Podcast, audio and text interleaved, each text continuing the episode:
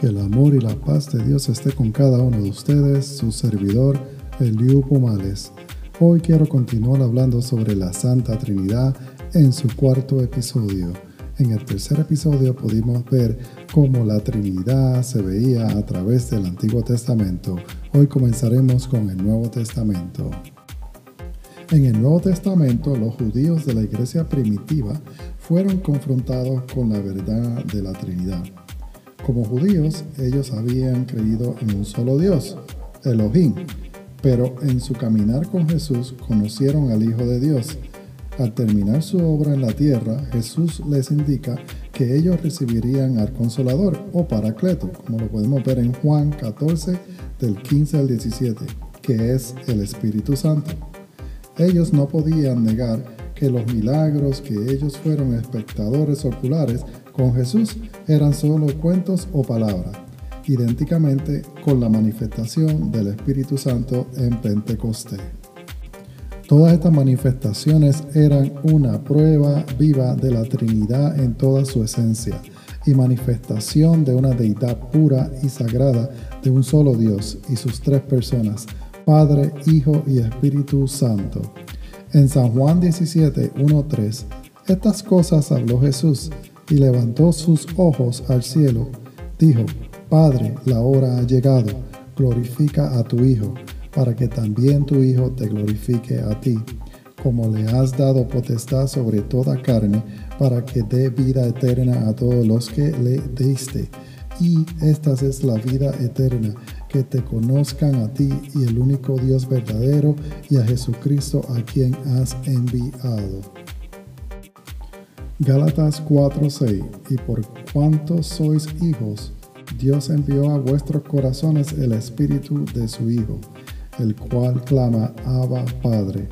Primera de Pedro 1:2 Elegidos según la presencia de Dios, Padre, en santificación del Espíritu, para obedecer y ser rociado con la sangre de Jesucristo.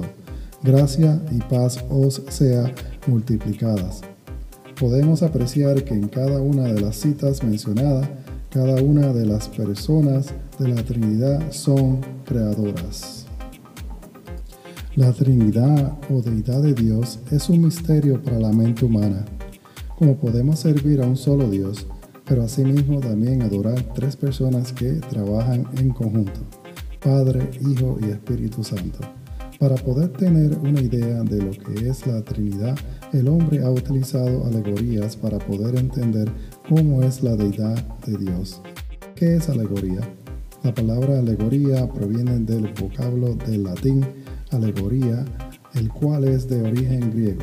Su significado es una figura retórica que consiste en presentar una idea abstracta a través de símbolos o imágenes poéticas. Algunas alegorías utilizadas para poder definir o entender la Trinidad son las siguientes. El agua es una, y sin embargo se le conoce en tres formas o estados, líquida, sólida y evaporada. La electricidad es una, sin embargo produce movimiento, luz y calor. El sol es uno y no obstante se manifiesta mediante la luz, el calor y fuego. Otra forma de explicar la Trinidad es utilizando la naturaleza humana, su personalidad. El hombre es uno, no obstante, lo cual posee naturaleza triple, pues consiste en cuerpo, alma y espíritu. Y la última expresión es a través de las relaciones humanas. Dios es amor y eterno. Para amar se necesita algo para ser amado. Al Dios ser eterno necesita algo eterno que amar. En este caso su Hijo amado, su eterno amor pero en cada relación hay un vínculo.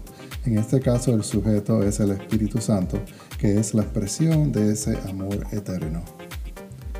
Para concluir, la Trinidad como se utiliza en el Nuevo Testamento para identificar al Padre, Hijo y Espíritu Santo. Deidad como se le conoce en el Antiguo Testamento para identificar la soberanía del Padre, del Creador del universo y todo lo que en ella habita. Su Hijo, el Salvador de la humanidad el Redentor del mundo, Cordero Inmaculado, por nuestros pecados para traer vida eterna. El Espíritu Santo, el Consolador, el que nos redarguye y nos exhorta. Todo esto es la esencia de la Trinidad o si le quieres llamar la deidad.